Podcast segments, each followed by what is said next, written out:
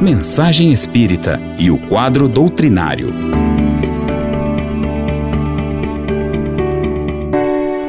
Boa tarde, amigo ouvinte. Seja muito bem-vindo ao seu quadro doutrinário aqui no Mensagem Espírita.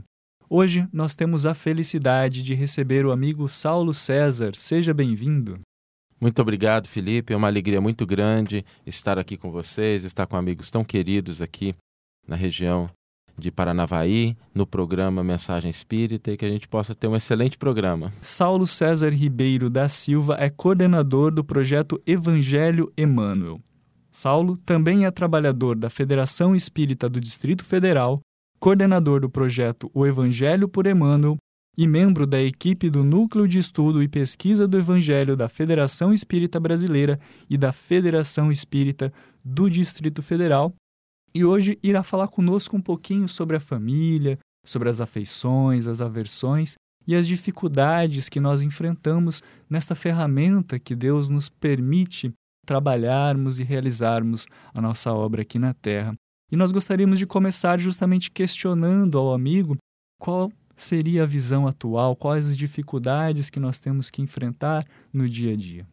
Quando a gente olha para a nossa sociedade, Felipe, é interessante que nós temos tantos avanços tecnológicos, tantas coisas positivas na área da medicina, da tecnologia, mas ainda enfrentamos muitos desafios na área das relações, sobretudo na área da família, porque a família muitas vezes ela não é percebida como sendo essa célula importante da sociedade e a gente vem fragmentando essa instituição na medida em que cresce o individualismo entre aqueles que compõem uma mesma família.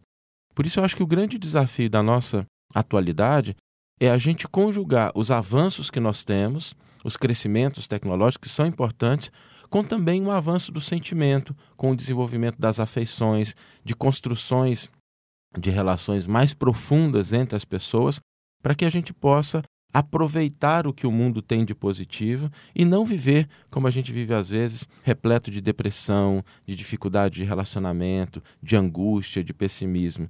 E a gente acredita que esse processo de melhoria, ele passa necessariamente pelas nossas relações entre famílias, entre amigos, entre conhecidos, entre sociedade. Um movimento que nós acabamos percebendo em muitos casos é de um afastamento dentro dos membros de uma mesma família, qual que seria a recomendação do Espiritismo para que possamos aparar as arestas e melhorar o relacionamento e nos aproximarmos dentro de casa? O Espiritismo ele traz uma contribuição muito importante nesse sentido, porque ele nos alerta que não existem famílias que se formam por acaso. Toda estruturação familiar, todo conjunto de familiares está ali por um motivo, com um propósito. Às vezes nós nos reunimos com pessoas com quem nós temos uma afeição muito profunda, que a gente gosta de estar junto, que a gente gosta de conversar, que a gente tem afinidade, e isso é muito bom. Nesses casos é importante a gente reforçar essas relações. Mas existem casos em que existem divergências, existem diferenças, existem antagonismos, e o espiritismo ele vem esclarecer que muitas vezes esses antagonismos têm a sua origem nas nossas experiências em outras reencarnações. Porque às vezes a gente prejudica uma pessoa numa vida e aí vem com essa pessoa dentro da família para que a gente possa reajustar, para que a gente possa restabelecer os laços, para que a gente possa se reafinizar. Então, quando a gente olha o núcleo familiar, é importante a gente não desistir da família. A gente buscar investir nas nossas relações entre cônjuges, entre pais e filhos, entre familiares, que a gente possa entender que nós não estamos ali por acaso. Os sentimentos que às vezes vêm no nosso coração, de rancor, de mágoa, são simplesmente um alerta para que algo precisa ser feito em torno daquela relação para que ela se torne uma relação melhor. É interessante essa pontuação, pois o Espiritismo nos esclarece sobre a existência das múltiplas encarnações, das múltiplas estadias aqui na Terra. E existe até mesmo aquele ditado popular muito conhecido que às vezes a gente olha para uma pessoa e parece que o santo não bateu. Uhum. Isso também acontece dentro de casa, então pode ser que às vezes um pai, um filho já tenham um relacionamento conturbado de vidas anteriores. O ditado popular, ele é interessante que quando ele fala do santo, né, e remete para uma coisa espiritual, né, ele não deixa de ter sua certa razão. Porque essas aversões gratuitas ou as afeições gratuitas, elas não ocorrem do nada. O Espiritismo é uma doutrina que nos explica que, de acordo com a justiça e com o amor divino, não existe acaso. Tudo tem uma causa. E quando nós estamos diante de uma aversão gratuita, não raro é porque aquela pessoa já teve algum tipo de relação conosco e essa relação foi uma relação conturbada. E essa reaproximação é a chance, é a oportunidade que nós temos de reajustar. Porque às vezes a pessoa não gosta da gente por causa de algo que nós fizemos a ela. Ou às vezes a gente sente uma certa aversão por causa de alguma coisa que a pessoa fez conosco. E aí, nesses momentos, deve comparecer a figura da humildade e do perdão. Lembrando que o perdão é tão importante que Jesus, quando esteve conosco, a sua última lição na cruz foi a lição do perdão nos mostrando que não é possível avançar espiritualmente, crescer espiritualmente, sem que a gente seja capaz de perdoar, de amar incondicionalmente. Não é fácil, não é simples, mas é um trabalho que cotidianamente, se a gente fizer um pouquinho, a gente vai conseguir chegar lá. É uma dificuldade que nós acabamos enfrentando é em relação até mesmo em relação ao véu do esquecimento, né? Alguns amigos muitas vezes podem afirmar ou então questionar que por não lembrarmos de vidas passadas se torna mais difícil apararmos essa aresta agora. Mas qual que é a contribuição de nós não lembrarmos das vidas anteriores? Isso é muito interessante, porque quando a gente olha esse esquecimento das outras vidas, essa é a grande oportunidade do recomeço. Porque se a gente lembrasse de todos os detalhes, talvez a gente mantivesse o mesmo padrão de relação que a gente tinha nas outras existências. Quando Deus joga esse véu, é porque nós temos aí a chance de recomeçar algo novo, de recomeçar algo melhor. A vida é uma dádiva, ela é uma bênção que a gente deve aproveitar na medida em que ela nos concede a possibilidade de ser melhor. E muitas vezes os sentimentos, eles ficam guardados no coração a conta de intuições, de pressentimentos, de ansiedades. São essas questões que nós devemos tratar em uma outra roupagem, numa oportunidade que a gente tem de esquecer o passado delituoso, de esquecer o passado comprometedor, de esquecer o passado de conflitos e começar a construir uma relação de fraternidade, de amor, de companheirismo. E compreendendo que, apesar de termos é, dificuldades das quais não lembramos, e aceitando essa nova oportunidade de um recomeço, como você diz, quais são as orientações do Espiritismo para uma prática familiar saudável dentro do lar? O, o Espiritismo se apoia no seu conteúdo moral no Evangelho de Jesus. E quando a gente olha para o Evangelho, nós temos uma frase que, embora não seja cunhada pelo Cristo, mas que ele utilizou e, portanto, tem para a gente um valor muito importante, que é ama teu próximo como a ti mesmo. Esse primeiro movimento do amor, que é o movimento de amar o outro como a si mesmo, nos lembra de uma coisa importante. É preciso se amar, primeiramente. É preciso se conhecer. Porque a gente vai amar o outro na medida em que nós nos amamos. Se a gente não se ama, se a gente não se respeita, se a gente não se tolera, se a gente não aceita que nós temos defeitos, temos virtudes, a gente tem muita dificuldade de amar o outro, de aceitar o outro como ele é. Então, o primeiro passo que o Espiritismo nos convida a dar é o do alto amor, da gente se reconhecer como uma pessoa que não é perfeita, mas que já tem conquistas e que está se esforçando para se tornar alguém melhor. Allan Kardec definiu com muita sabedoria o verdadeiro espírita não pelos seus caracteres de santidade, mas pelos esforços que emprega em domar as suas más inclinações e pela sua transformação moral. Esses aspectos nos lembram que nós estamos numa jornada. E quando a gente está numa jornada, o passo mais importante é o seguinte, não é o da chegada, porque a chegada só vai acontecer se a gente der o passo seguinte. E esse passo é o do alto amor. Uma vez que a gente se ama, a gente começa a ter capacidade de conviver com o outro.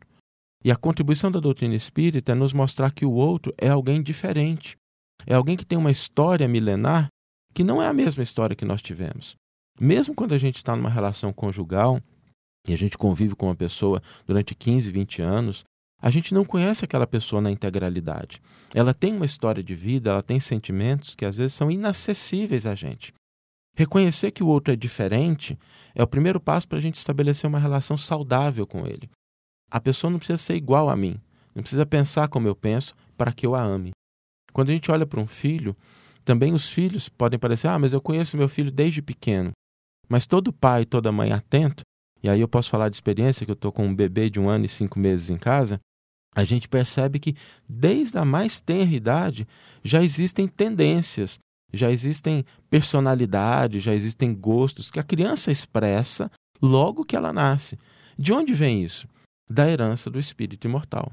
E a gente estar tá atento a isso significa reconhecer que aquela pessoa que está no nosso núcleo familiar, ela nos convida a auxiliá-la a ser alguém melhor. E às vezes a gente precisa entender quais são os nossos papéis dentro da família, porque nós exercemos diferentes papéis. Às vezes somos pais, às vezes amigos, às vezes companheiros, cônjuges. E essa dinâmica familiar, que é muito rica, que é muito bonita, vai nos oportunizando as situações de crescimento, de aprendizado. Se a gente estiver aberto ao outro e se amando, a gente consegue estabelecer relações familiares mais saudáveis. É, e dentro da dinâmica familiar, um ponto importante que você toca agora é que nós temos diversos papéis e muitas vezes também um papel de até de um terceiro ou um quarto observador. Então, como nós devemos nos portar quando nós observamos uma dificuldade entre parentes próximos, às vezes com uma esposa e um filho, ou entre os próprios filhos? Como lidar com as situações que muitas vezes nós percebemos essas aversões dentro do próprio lar? Uma ferramenta muito importante, Felipe, isso que você comenta realmente é uma realidade e a gente precisa lidar com isso com mais diálogo. O diálogo honesto, não é aquele monólogo a dois, porque às vezes, quando a gente está numa conversa, eu vejo isso às vezes entre casais, a esposa começa a falar alguma coisa, o marido desliga o ouvido e começa a pensar no que ele vai responder quando ela terminar de falar, ou vice-versa. É a gente exercitar o diálogo honesto. O diálogo honesto significa dizer o que a gente sente mas reconhecer que essa não é toda a verdade. Que o outro também tem um ponto de vista, o outro também tem sentimentos. E a gente colocar na mesa a totalidade daquilo que a gente sente, que a gente pensa, de maneira muito honesta, porque o objetivo comum da família é o crescimento, é a felicidade dos seus membros. E a gente está aberto para ouvir a história, a versão do outro, e a partir daí a gente construir a história coletiva aquela que é feita através da minha contribuição, mas também da contribuição do outro. Dialogar sempre. Acho que esse é o primeiro, a primeira ferramenta que a gente deve utilizar nas situações de conflito. E pensando até numa outra ferramenta, como você enxerga o papel da evangelização e da própria religião dentro da vida familiar, do culto e do evangelho no lar também? Olha, na nossa opinião, a vida da família ela é uma antes do culto do evangelho no lar e ela é outra depois do culto do evangelho no lar. Seja qual for o credo religioso que a pessoa professe, a gente acha que é muito importante ela separar um momento para estudar o Evangelho de Jesus na sua casa.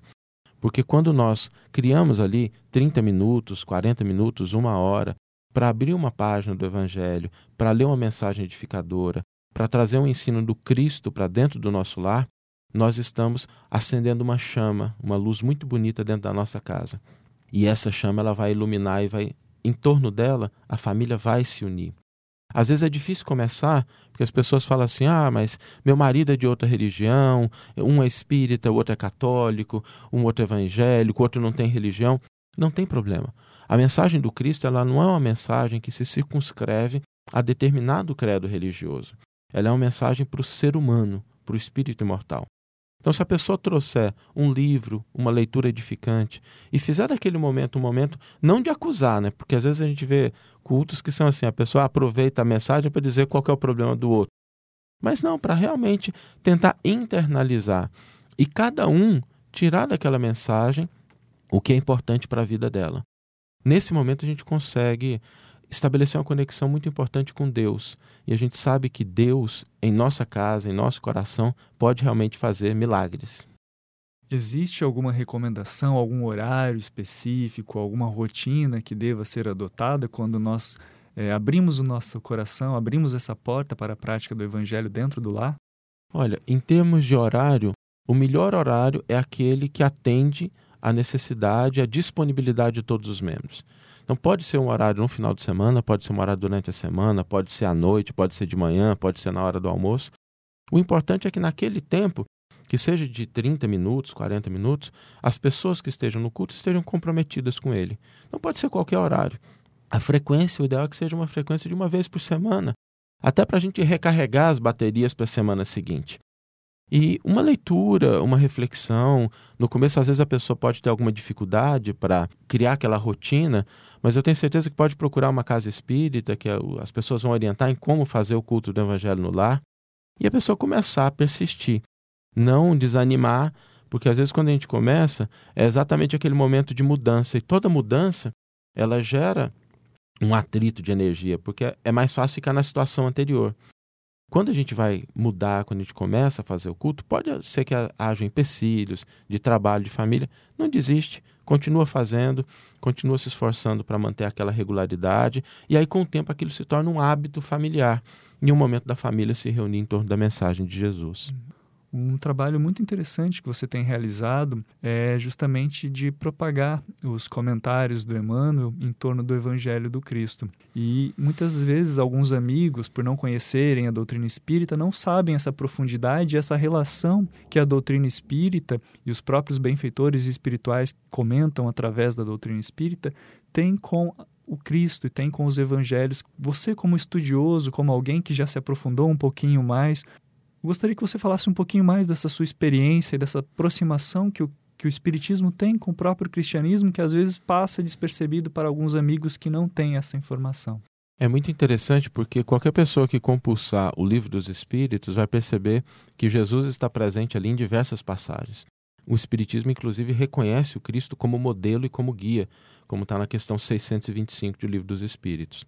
A vinculação do Evangelho de Jesus com o Espiritismo ela é tão profunda que Kardec escreveu um livro, O Evangelho segundo o Espiritismo. Que as pessoas pensam às vezes que é o Evangelho dos Espíritas não tem nada a ver uma coisa com a outra. Na verdade é Allan Kardec estudando, analisando o Evangelho do Cristo, o Novo Testamento, em algumas partes do Antigo Testamento, e ali ele trazendo a sua contribuição de interpretação. Nessa mesma tendência, nessa mesma rota, nós tivemos Emmanuel, que foi o mentor de Chico Xavier, que ele comentou mais de mil versículos do Novo Testamento, em mais de 1.600 comentários, comentários às vezes curtos em tamanho, mas muito profundos. E a gente reuniu todos esses comentários em uma coleção de livros que foi publicada pela FEB Editora e que são sete volumes.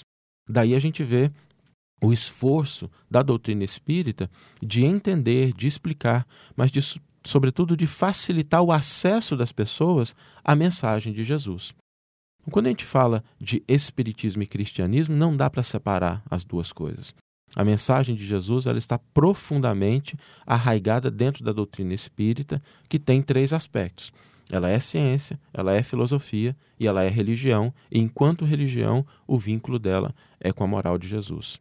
É, e a reforma íntima, que é um dos aspectos que a doutrina espírita vem nos orientar, é algo que vem justamente de acordo com aquilo que estávamos falando anteriormente sobre essa necessidade de nos reinventarmos e reinventarmos as nossas relações dentro do nosso lar, dentro de casa. E compreendendo então que essa é uma necessidade de realizarmos essa reforma íntima, de nos propormos mais a nos aproximarmos de Deus e dos ensinos do Cristo, é, voltando então ao nosso primeiro assunto da família, como que nós podemos é, fazer uma consonância, fazermos um casamento, por assim dizer, com maior eficácia dos ensinamentos, dos estudos que nós fazemos da doutrina espírita, dentro do nosso lar, com as nossas famílias, realizando o evangelho também com os nossos amigos e com os nossos entes queridos. É interessante, Felipe, porque quando a gente fala de reforma íntima, a gente às vezes pensa que é uma tarefa muito complexa, muito complicada, e na verdade ela é muito simples. É a gente ter a disposição de ser hoje melhor do que ontem e amanhã melhor do que hoje. A gente não precisa virar santo da noite para o dia, mas a gente precisa melhorar cotidianamente. E quando a gente fala em se melhorar, é a única coisa que está efetivamente sob o nosso controle. Porque a gente às vezes não pode mudar a cabeça de alguém, a gente não pode mudar o hábito, não pode mudar o comportamento de uma outra pessoa, mas a gente pode mudar o nosso hábito, a nossa maneira de pensar, a nossa maneira de sentir. Por isso a reforma íntima é um instrumento tão importante, porque ela foca aquilo sobre o qual nós temos controle, que são as nossas ações, os nossos pensamentos e os nossos sentimentos. E quando a gente começa a se transformar, a gente começa a transformar o mundo à nossa volta. Lembrando de Jesus, que viveu há dois mil anos atrás num burgo obscuro do Império Romano, na Palestina, e ele transformou o mundo pela sua atitude, pela maneira como ele se relacionava, pelos ensinos que ele trouxe. E a gente deve se lembrar que ele nos disse, né? vós sois deuses, como diz o Antigo Testamento. Tudo o que eu faço, vós o fareis e muito mais, nos lembrando dessa parcela divina que existe dentro de cada criatura. Quando a gente começa a reforma íntima, a gente começa a despertar esse aspecto divino que reside dentro de cada um de nós. E quando a gente faz isso no núcleo familiar, a gente vai aprendendo que o outro também tem uma fagulha divina dentro dele e que a gente pode se autoalimentar, se ajudar a despertar nessa dimensão mais espiritual da vida. Se falava, a gente falava do, do Evangelho de Jesus, eu tenho alguns casos muito interessantes. De uma vez uma senhora me procurou e falando que ela só conseguiu fazer o Evangelho em casa depois que teve os comentários do Emmanuel na coleção Evangelho por Emmanuel, porque o esposo era muito católico e ele tinha essa percepção de que o Espiritismo não lidava com o cristianismo, com Jesus. E quando ela trouxe o livro e mostrou que não, olha, aqui a gente vai estudar os versículos da Bíblia, os versículos do Novo Testamento, aí ele se desarmou e começaram a fazer o culto no lar. E uma coisa que ela disse que era interessante, eu falei, olha, ele como católico às vezes entendia melhor o comentário do Emmanuel do que eu, porque ele estava mais acostumado à leitura da Bíblia, do Novo Testamento. Então a gente tem que entender que todos nós estamos reunidos em torno dessa proposta do Cristo, que é a iluminação, que é a transcendência, que é a espiritualização do ser humano. Ele foi o grande modelo que nós temos para a nossa reforma íntima. É muito legal essa história que você compartilha conosco, porque de, de fato muitos ouvintes eventualmente acabam comentando que estão querendo iniciar a sua jornada de estudo, começar a realizar em casa o seu evangelho lar, e às vezes tem essa dificuldade de começar. É, eu gostaria de saber até se você, pela sua experiência, pelos casos que você já ouviu, se você tem uma recomendação justamente para essa pessoa que talvez esteja nos ouvindo agora, que está conhecendo a doutrina espírita, está conhecendo comentários de benfeitores como Emmanuel, se tem alguma sugestão, alguma sugestão de leitura, alguma sugestão prática, para que essa pessoa possa começar a partir de agora a colocar dentro do seu próprio lar também o Evangelho de Jesus junto com a doutrina espírita? Olha, a primeira recomendação é que a pessoa se aproxime do texto do Evangelho, se aproxime do texto do Novo Testamento. O Evangelho por Emmanuel ele começou em 2010, quando a gente começou a fazer no culto do Evangelho no lar o estudo do Novo Testamento. E aí a gente trouxe o Emmanuel e os livros de Allan Kardec para nos ajudar a entender. Então a pessoa pode começar, seja pelo Evangelho segundo o Espiritismo, seja pela coleção Evangelho por Emmanuel, seja pelaquela coleção Vinha de Luz, que também traz comentários de Emmanuel, e que ela possa conectar aquilo que ela está lendo ao seu cotidiano fazer daquele momento do culto um momento de reflexão para a sua própria vida. E não simplesmente para um estudo intelectual, mas tentar realmente abrir o coração para saber o que é daquela mensagem que eu posso aplicar no meu dia a dia. Então, começando com uma mensagem de Emmanuel, um versículo do Evangelho, lembrando sempre que quando a gente se aproxima do texto do Novo Testamento, a gente precisa se aproximar dele com o coração aberto. Há um livro de Emmanuel chamado Renúncia, em que ali uma personagem fala uma coisa muito importante. A mensagem do Cristo ela precisa ser conhecida, meditada, sentida e vivida. Esse é o propósito. E é o que Allan Kardec coloca no Evangelho segundo o Espiritismo. O essencial desse estudo, o essencial dessa aproximação, é que a gente possa nos tornar pessoas melhores e possa aplicar os ensinos de Jesus no cotidiano da nossa vida. Saulo, eu sinto que se deixasse, nós continuaríamos conversando por mais uma hora. Mas o nosso tempo já está acabando. A gente gostaria de abrir então a palavra para que você pudesse se despedir e também dar a sua orientação final. Felipe, é uma alegria muito grande poder estar aqui com vocês. Eu agradeço imensamente a atenção, os minutos que os nossos ouvintes deram para que a gente possa conversar. Apesar de a gente não estar ouvindo o que eles estão dizendo, mas a gente sente as vibrações de carinho, de afeto e que nós possamos nos reunir em torno dessa instituição tão importante para os nossos dias, que é a família, e trazer para dentro da família o Evangelho de Jesus, que é a luz redentora para todos nós. Muito obrigado, Saulo.